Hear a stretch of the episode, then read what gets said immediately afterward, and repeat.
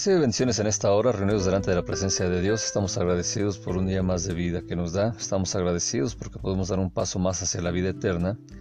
Y es en ese caminar a la vida eterna que nosotros leemos la Biblia, la hermosa palabra de Dios, para aprender cómo podemos llegar a esa vida eterna en base a la experiencia de otras personas que han estado delante de la presencia de Dios. Así que nosotros en esta hora vamos a a leer la palabra de Dios y te invito a que vayamos al libro del Éxodo, capítulo 4, versículo 1 en adelante, donde dice,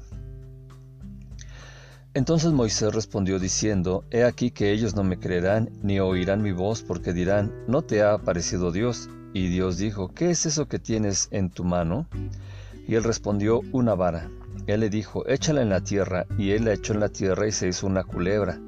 Y Moisés huía de ella.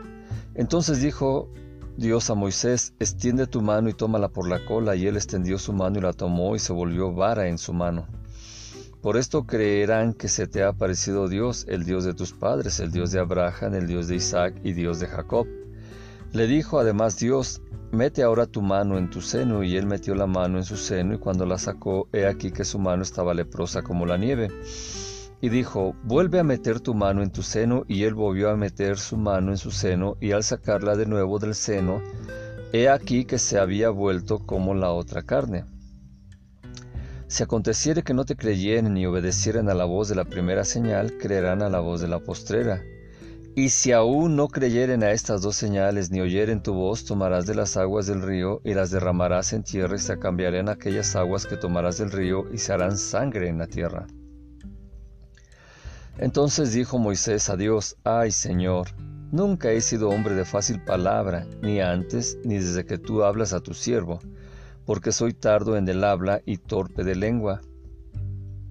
Y Dios le respondió, ¿quién dio la boca al hombre? ¿O quién hizo al mudo y al sordo, al que ve y al ciego? ¿No soy yo Dios? Ahora pues ve, y yo estaré con tu boca y te enseñaré lo que hayas de hablar. Y él dijo, Ay Señor, envíate ruego por medio del que debes enviar.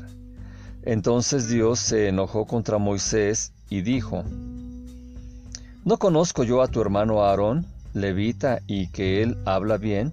Y he aquí que él saldrá a recibirte y al verte se alegrará en su corazón. Tú hablarás a él y pondrás en su boca las palabras, y yo estaré con tu boca y con la suya, y les enseñaré lo que hayan de hacer y él hablará por ti al pueblo. Él te será a ti en lugar de boca, y tú serás para él en lugar de Dios. Y tomarás en tu mano esta vara con la cual harás las señales. Así se fue Moisés y volviendo a su suegro Yetro le dijo, Iré ahora y volveré a mis hermanos que están en Egipto, para ver si aún viven. Y Yetro dijo a Moisés, Ve en paz. Dijo también Dios a Moisés en Madián, Ve y vuélvete a Egipto porque han muerto todos los que procuraban tu muerte. Entonces Moisés tomó su mujer y sus hijos y los puso sobre un asno y volvió a tierra de Egipto. Tomó también Moisés la vara de Dios en su mano. Y dijo Dios a Moisés, cuando hayas vuelto a Egipto, mira que hagas delante de Faraón todas las maravillas que he puesto en tu mano pero yo endureceré su corazón de modo que no dejará ir al pueblo. Y dirás a Faraón, Dios ha dicho así, Israel es mi hijo, mi primogénito. Ya te he dicho que dejes ir a mi hijo para que me sirva, mas no has querido dejarlo ir. He aquí yo voy a matar a tu hijo, tu primogénito. Y aconteció en el camino que en una posada Dios le salió al encuentro y quiso matarlo. Entonces Séfora tomó un pedernal afilado y cortó el prepucio de su hijo y lo echó a sus pies diciendo, A la verdad tú me eres un esposo de sangre. Así le dejó luego ir y ella dijo, Esposo de sangre a causa de la circuncisión. Y Dios dijo a Aarón, Ve a recibir a Moisés al desierto, y él fue y lo encontró en el monte de Dios y le besó. Entonces contó Moisés a Aarón todas las palabras de Dios que le enviaba todas las señales que le había dado. Y fueron Moisés y Aarón y reunieron a todos los ancianos de los hijos de Israel, y habló a Aarón acerca de todas las cosas que Dios había dicho a Moisés, e hizo las señales delante de los ojos del pueblo. Y el pueblo creyó y oyendo que Dios había visitado a los hijos de Israel y que había visto su aflicción, se inclinaron y adoraron. Así que vamos a ver en este capítulo 4 cómo Moisés hace enojar a Dios. Y es en esta situación de que Moisés hace enojar a Dios que vamos a entender lo siguiente. En el hebreo vemos la definición de que Moisés hizo enojar a Dios y podemos entender que nos está diciendo que lo pone de mal humor. Quiere decir que le molesta que Moisés no obedezca a Dios, así como muchas veces en la Biblia se habla de que la gente hace enojar a Dios. El pueblo de Israel hizo enojar a Dios. También se ve como eh, dentro de todas estas cosas que hacen enojar a, Dios, eh, ese enojo se manifiesta y Él eh, permite que estemos leyéndolo en su palabra para que nosotros entendamos también que es posible que Dios se enoje. Muchas veces también se ha dicho que cuando está eh, teniendo la situación en la que se habla de lo que es el otro ejemplo también se ve cuando nuestro Señor Jesucristo está en el templo y ahí voltea todos los lugares donde estaban vendiendo los cambistas, donde tenían los animalitos y todo lo que estaba haciendo. O sea, tenemos que entender, y esta es una de las enseñanzas que eh, tiene por muy importante el pueblo hebreo, con respecto de que la manera en que se enseña a la gente es entendiendo que Dios también tiene los sentimientos como nosotros. Nuestro Señor Jesucristo cuando eh, está nace de María la Virgen, de María, de esta chica, ahí vemos que cómo se manifiesta que tiene todos los sentimientos nuestro Señor Jesús respecto de los seres humanos y cuando Dios empieza a, cuando hace este mundo y está Adán y Eva, cuando se habla de imagen a semejanza, quiere decir que también tiene los sentimientos que, que nosotros tenemos. La diferencia es de que Dios sabe el porqué de los sentimientos y Dios permite que esos sentimientos se manifiesten porque Él tiene ese, esa soberanía. Y nosotros muchas veces cuando nos enojamos lo hacemos imprudentemente, lo hacemos con ira, lo hacemos eh, de, destruyendo, lo hacemos maltratando a la gente.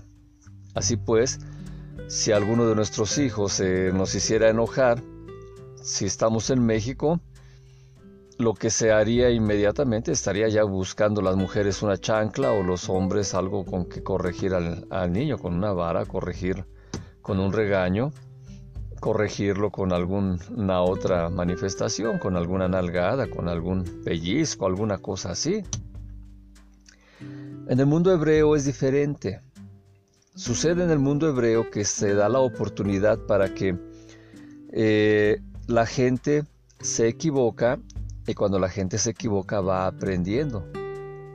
Los mentores tienen a sus discípulos y ellos tienen muy en cuenta que los discípulos se van a, equivocar, que van a cometer errores. Y por eso es de que se va teniendo el caminar con los discípulos y los discípulos van viendo en los mentores cómo ellos van permitiendo que existan los errores, que haya las fallas, para que se vaya teniendo una mejor persona, para que se vaya formando una mejor persona y sobre todo para que el día de mañana haya la multiplicación de más mentores que ayuden a nuevos discípulos. Vemos como nuestro Señor Jesucristo como maestro, como mentor, todo lo que tuvo que soportar de entrada con los discípulos. Y vemos todo lo que tuvo que hacer y cómo mostrarse de ejemplo a Pedro para que Pedro, así él estuviera eh, teniendo ese crecimiento para después ser el líder de los discípulos cuando nuestro Señor Jesucristo ascendió a los cielos y se sentó a la derecha de Dios Padre. Así es de que vamos a tener, por ejemplo, un resumen en el cual, así como Moisés hizo enojar a Dios y como Moisés eh, tuvo tantos defectos en su liderazgo, así también vamos a ver cómo Pedro tuvo tantas fallas eh, con respecto de, de su liderazgo delante de la presencia de nuestro Señor Jesucristo. Así que es muy importante que nosotros entendamos que como hijos de Dios, como gente que está teniendo esta situación, y con respecto del liderazgo que se nos permite tener dentro de lo que son los hijos de Dios, debemos de tener un liderazgo de plena confianza en Dios. Porque aquí vamos a ver cómo Moisés hizo tantas cosas, tantas proezas en nombre de nuestro Dios, y vemos como, por ejemplo, su personalidad, su forma de ser, le hacía tener dudas. Primero empezamos aquí, ya Dios ya le dio la, la misión, ya le dijo cómo va a estar la situación, y Moisés responde, voy al pueblo, quizá no me van a creer, quizá no van a oír mi voz, y han de decir ni siquiera se te apareció Dios. Y Dios le dice, ¿qué es lo que tienes en la mano? Esa es una vara. Y ahí ya le dice que la echara a la tierra. En el hebreo no se dice vara, se dice que es un báculo lo que tenía ahí Moisés. Así que él arroja su báculo a la tierra y el báculo se hace serpiente. Moisés huye de, de, la serpiente y Dios le dice posteriormente, extiende tu mano y toma por su cola a la serpiente. Así que extendió su mano y la tomó y se hizo un báculo en su mano. ¿Qué es la enseñanza que se estaba dando aquí? Para empezar, si decimos que se convirtió en una serpiente, tenemos que entender nosotros que la serpiente, obviamente, desde que estaba Adán y Eva en el paraíso, pues ahí nos damos cuenta de que la serpiente hizo mal. Y así con Moisés lo que se está dando a entender es de que había hablado Moisés mal del pueblo de Israel, porque dijo anticipadamente que el pueblo no le creería. Y si ellos no me creyeren y no oyeren mi voz, porque quizás dirán, no se mostró a ti el Eterno, ya está poniéndole tres cosas ahí difíciles y eh, al pueblo de Israel, un pueblo de Israel que ya tenía 40 años que no eh, veía. Así que está diciendo, ellos no me van a creer, ellos no me van a oír y ellos van a dudar de que me hayas hablado. Así que después Dios le está diciendo que tomara a la serpiente por la cola. Y lo que le estaba diciendo, que de toda palabra mala que hablamos es como una víbora que causa mal. Y así que nosotros cuando estamos ahí en el chisme, nosotros cuando estamos dudando, nosotros cuando estamos poniendo palabras en boca de otro, estamos actuando como víboras. Y así es lo que estaba haciendo Moisés. Y así estaba causando mal. Y así Dios le estaba diciendo que cuando nosotros no permitimos el chisme, cuando nosotros no estamos hablando malas palabras, no estamos poniendo palabras en bocas de otros, no estamos diciendo groserías, cuando nos guardamos de ese mal, la víbora se convierte en un báculo, en un bastón, en una vara. Qué impresionante esta ilustración.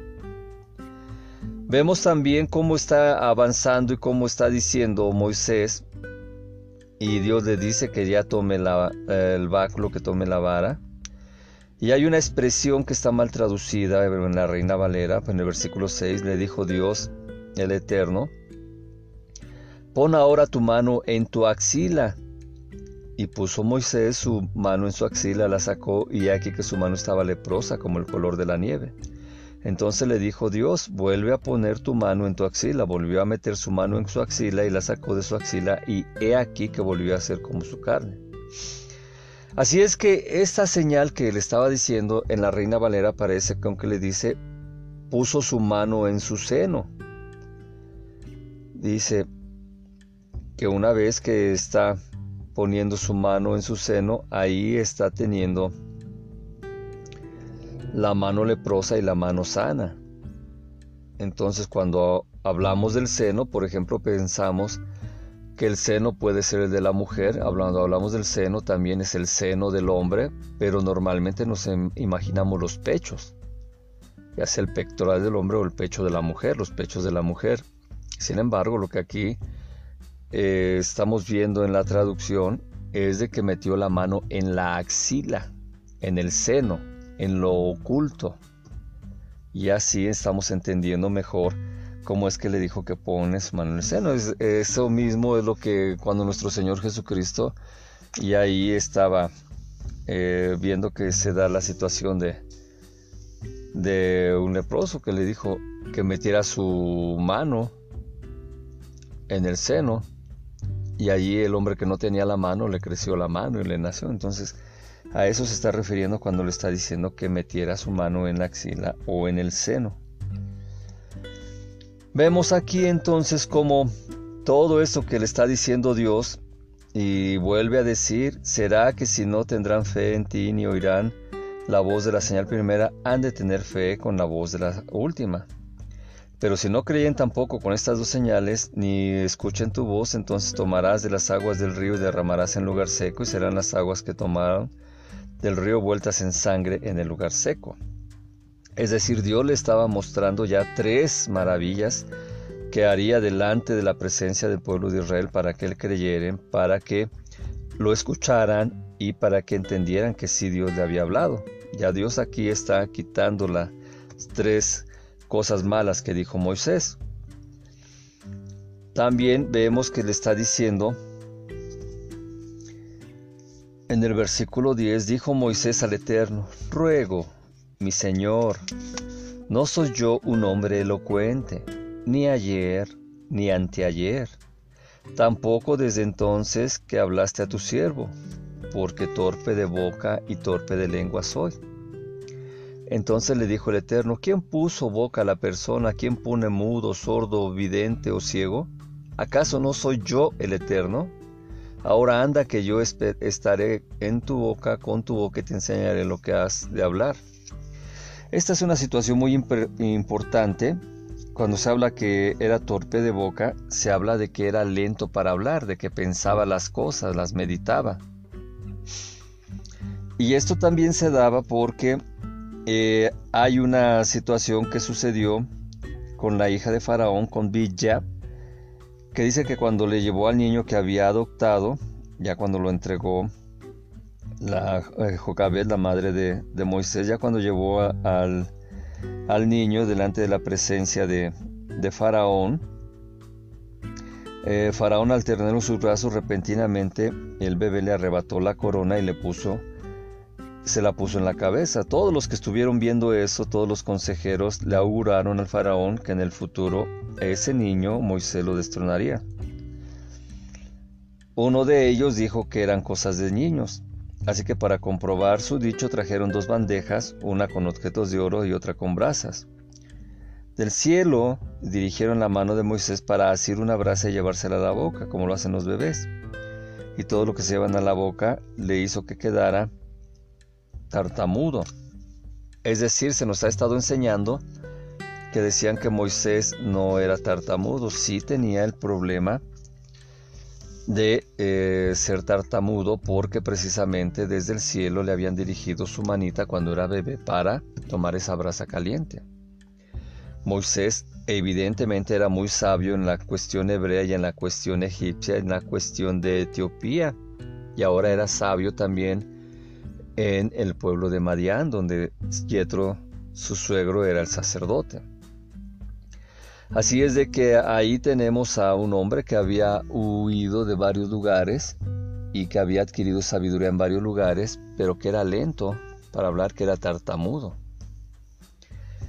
Y aquí la, la Biblia nos está diciendo claramente, la Torah nos está diciendo que efectivamente tenía ese problema de que no había sido un hombre fácil para hablar, ni antes ni después de que tú eres a tu siervo, porque soy tardo en el habla y torpe de lengua, es decir, tartamudeaba, pensaba mucho las cosas. Estamos viendo esto a la luz de la Torá, no es a la luz de, del Génesis, de lo que viene a ser, perdón, este, la traducción de la Biblia, ya sea la Septuaginta o sea la Reina Valera, aquí lo estamos viendo nosotros. Dice que contestó Moisés, ruego mi Señor envía por favor por mano de quien envíes. Se enojó el Eterno con Moisés y le dijo, ¿acaso no sé que Aarón tu hermano, el Leví, él habrá de hablar? También he aquí que él está saliendo a tu encuentro, él te verá y se alegrará en su corazón. Aquí lo que está diciendo es de que Moisés, por la humildad que tenía, quiso que enviara a alguien con más méritos que él. Y ese honor lo quería delegar en su hermano Aarón para el pueblo de Israel, porque Aarón era quien en Egipto había tenido la agobiante tarea durante muchos años de resolver los problemas y las querellas de todo lo que se suscitaba en el pueblo de Israel. Por tanto, Moisés creía que era más digno de ese honor a Aarón que él mismo. Cuando Dios le está diciendo que se enojó, le, le dijo, ¿acaso no sé yo que a Aarón, tu hermano, el Leví, él habrá de hablar? Así es de que cuando está diciendo el Leví, quiere expresar que Aarón hubiera sido levita, nada más y que de Moisés saldrían los sacerdotes. Es decir, los levitas nada más eran aquellos que se iban a encargar de, de llevar y de traer las cosas sagradas del tabernáculo, de toda la tienda del tabernáculo. Ellos eran los levitas los que se iban a encargar de eso. Pero porque Moisés hace enojar a Dios, porque Moisés tiene dudas de su liderazgo y porque Moisés piensa que no es el más correcto para hablar, Así es como Dios entonces, por rehusarse, decir, ya te habíamos dicho en la definición, que hace enojar a Dios, hacer enojar es ponerlo de mal humor, es desesperar a alguien. Por toda esa duda que tenía Moisés, ahora Dios, por rehusarse Moisés demasiado para ir a liberar a su pueblo, Moisés quedaría solamente como un levita y de Aarón ahora saldrían todos los sacerdotes, saldrían el sacerdocio. Ya te explicaba en una ocasión anterior que la gente cuando dice que somos levitas, eh, ahí lo que quieren dar a entender que son sacerdotes, pero está mal utilizado ese, esa definición, esa expresión, porque los levitas hacían tareas del tabernáculo, llevaban todo esto. Eh, ya más adelante vamos a ver todo lo que se componía el tabernáculo y vamos a, a ver todo lo que cargaban, lo que cuidaban, lo que inventariaban. Una vez hubo la necesidad que después que se encontró el libro, había la necesidad delante de la presencia del rey de que los sacerdotes, por no haber cumplido con el sacerdocio arónico y por haberse esparcido, en el tiempo que había para hacer la Pascua y para celebrar las fiestas, se hizo necesario que los levitas participasen de la labor del sacerdocio. Pero no quiere decir que los levitas sean los sacerdotes, ellos hacen otras tareas. Así que eso lo veremos más adelante y estamos entendiendo nosotros que ese es el enojo que Moisés le ha causado a Dios, como muchos de nosotros hacemos enojar a Dios cuando no obedecemos lo que Él nos dice. Él nos está, mira, cuando Dios nos dice, ve y haz esto, ya tenemos la seguridad de que Dios ya está preparando a las otras personas o las otras situaciones o las otras ciudades o todo lo que va a acontecer para que nosotros vayamos y hagamos la labor que Dios nos mandó a hacer. Cuando no lo hacemos, cuando estamos poniendo excusas, cuando pensamos que no somos los correctos que lo debemos de hacer, entonces es cuando hacemos enojar a Dios. Y así también nosotros podemos hacer enojar a las personas cuando no ayudamos, cuando no les mostramos la voluntad de Dios a ellos, sabiendo que lo tenemos que hacer. Así es que vemos como por ejemplo Aarón se va a alegrar y así Aarón no iba a tener ningún problema a pesar de que el pueblo de Israel lo había maltratado mucho. Así que él se pondría contento de que Moisés también había sido nombrado el principal, el amo, dice en la versión, eh, en lo que es aquí este, en la Torah. Así que Dios regresa, eh, perdón, Moisés regresa con su suegro Yetro y le dice que va a hacer el encargo de Dios. Y así como Dios le había dado ese encargo y sabiendo que tenía todo para ir a realizarlo, por respeto va con su suegro y le dice que le pide permiso para ir allá. Y así Yetro le entrega a su hija y le dice que no hay problema, que le da su permiso. Moisés y Séfora tuvieron dos hijos y esos dos hijos pues fueron Gerson y Eliezer. Entonces estamos viendo ahora que también le está diciendo que todo lo que está teniendo ahí en el versículo 21 es una manera en la cual les está diciendo, dijo el Eterno a Dios, a Moisés, cuando vayas para Egipto, considera todas las maravillas que puse en tu mano y las harás delante de Faraón, pero yo fortaleceré su corazón y no enviará al pueblo. Entonces le dirás a Faraón, así dijo el Eterno, mi hijo primogénito es Israel, y te digo que envíes a mi hijo para que me sirva, pero si te niegas a enviarlo, he aquí que yo mataré a tu hijo primogénito. Hay un evento que sucede en, el camino que está teniendo lo que es el, tener la situación de, de que en el camino, en el mesón, lo encontró el ángel de Dios y trató de matar a Moisés. Entonces tomó Séfora un pedernal afilado y cortó el prepucio de su hijo, lo arrojó a los pies de él, a los pies de Moisés, y dijo, a mi esposo en sangre tú me hubieras hecho. Así que se retiró el ángel de Moisés y ella dijo esposo en sangres por la circuncisión. Esto es muy importante. ¿Por qué? Porque le estaba diciendo que Moisés no había circuncidado a su hijo. Siendo el hebreo no había, se había circuncidado, pero acuérdate que él creció también con las costumbres egipcias. Así que por eso es que se presenta esta gran visión de que dice que el ángel de Dios quiso matar a Moisés. Y esto tiene que ver con la circuncisión. Un ángel acusador se le presentó en forma de boa. Y en esa visión, en ese ataque que estaba haciendo, le hizo tragar a Moisés. Comenzó a tragar a Moisés desde los pies hasta llegar a su miembro viril. Luego lo dejó y dejándolo y tragándolo nuevamente ahora desde la cabeza hasta el miembro viril. Así que Séfora entendió el mensaje. Séfora era hija de sacerdotes. Y al ser hija de sacerdotes entendió el mensaje y rápidamente circuncidó a su hijo, reparando el pecado. Así que la boa soltó a Moisés y se retiró. Fíjate bien cómo está eh, viendo la explicación se ocurrió en el camino del mesón que lo encontró el ángel del Eterno y trató de matar a Moisés. Quiere decir que ese ángel estaba teniendo ahí la legalidad para decir que estaba fallando Moisés al no circuncidar a su hijo. Y así Séfora es la que entiende el mensaje y ya entonces la boa suelta a Moisés.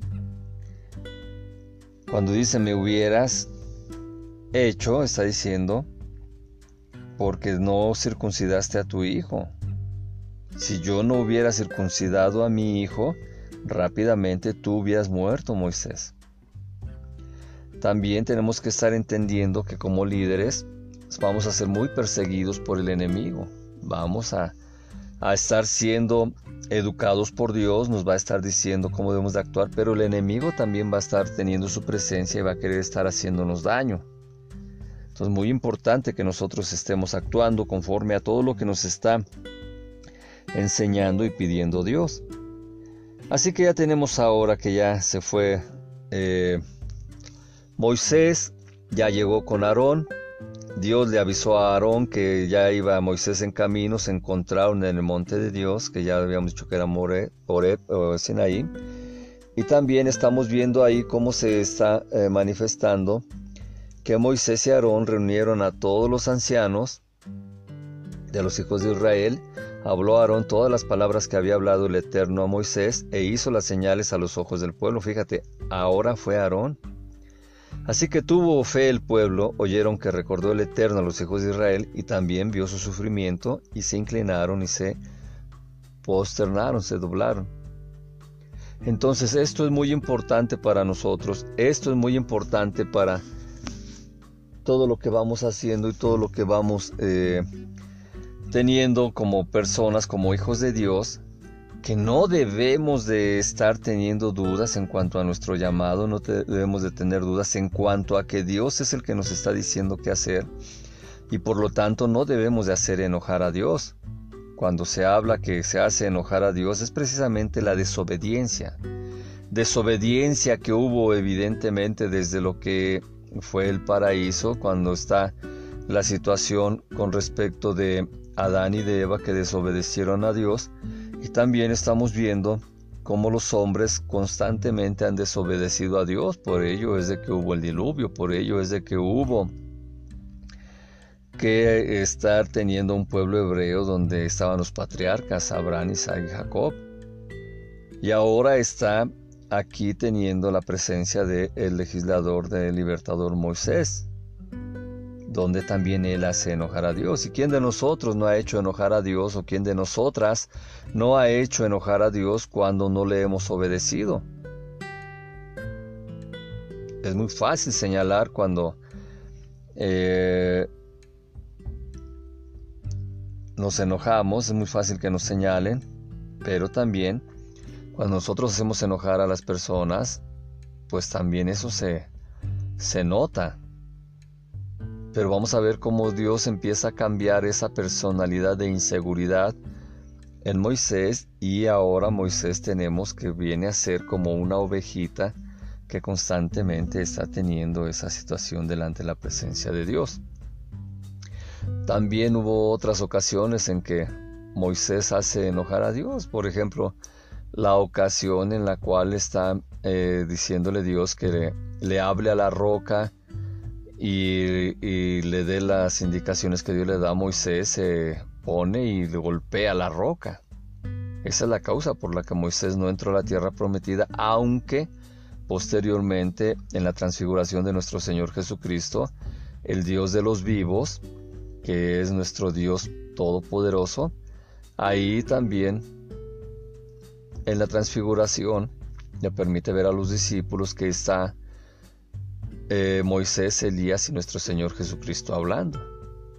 Así que en la eternidad sí está Moisés, aunque físicamente no haya entrado a la tierra prometida. Así que este tema de hacer enojar a Dios pues es un tema triste, es un tema amplio, pero nosotros debemos de tener la confianza para que no se esté dando la manera en que desobedecemos a Dios y hacemos, lo hacemos enojar. Cuando hacemos enojar a Dios, hacemos enojar a nuestro Señor Jesucristo, hacemos enojar al Espíritu Santo, pues obviamente estamos afectando muchas cosas y el único que está mostrando la oportunidad para atacarnos, para debilitarnos, pues es Satanás. Y así la desobediencia se va haciendo más y más grande. De tal manera que Satanás siempre quiere estar reinando en nosotros, pero esta lucha es tan constante que vemos el ejemplo de Moisés y vemos el ejemplo de Pedro. Y debemos de tener confianza en que Dios nos va a cambiar y que Dios nos va a ayudar y que vamos a llegar a la vida eterna. Así que en esta hora vamos a pedirle perdón a Dios, vamos a hacer una oración y te pido en nombre de mi Señor Jesucristo que la repitas. Repite, Padre Dios, en esta hora te pido perdón por hacerte enojar Horra basaira sira banda bastera, horra babastinda haya sarras. Te pido perdón, Padre Dios, por no obedecerte. Te pido perdón por no cumplir lo que me mandas, lo que me ordenas. Y en mi libre albedrío siempre tengo la oportunidad de obedecerte o de no obedecerte, pero cuando no te obedezco te entristezco y me entristezco. Perdóname, Padre Dios. Perdóname por no confiar en que el sacrificio de mi Señor Jesucristo en la cruz me permitió tener el camino, la verdad y la vida eterna. Y con mis desobediencias lo único que hago es negar a Jesucristo. Señor Jesucristo, perdóname por hacerte enojar, por entristecerte. Y bien dijiste, Señor Jesucristo, que la ofensa al Padre, la ofensa al Hijo se perdona, pero la ofensa al Espíritu Santo, es un pecado muy grave. En esta hora, Espíritu Santo, te pido perdón por ofenderte, por desobedecerte, por dudar de que Dios te puso en mi corazón y que mi Señor Jesucristo es el que me dejó contigo para que tú me consueles, porque tú eres el otro consolador, por eso no soy huérfano, no estoy solo, porque Jesucristo me encargó contigo, Espíritu Santo. Señor Jesucristo, en esta hora te recibo en mi corazón como mi dueño, como mi Señor. Ayúdame a entender tu evangelio. Ayúdame a amar al Espíritu Santo, a obedecer a Dios, a amar a mi prójimo y llegar a la vida eterna. Pues esto lo pido, Padre Dios, en nombre de mi Señor Jesucristo. Amén, amén y amén. Recibe bendiciones y si no nos vemos en esta vida, nos vemos en la vida eterna. Paz.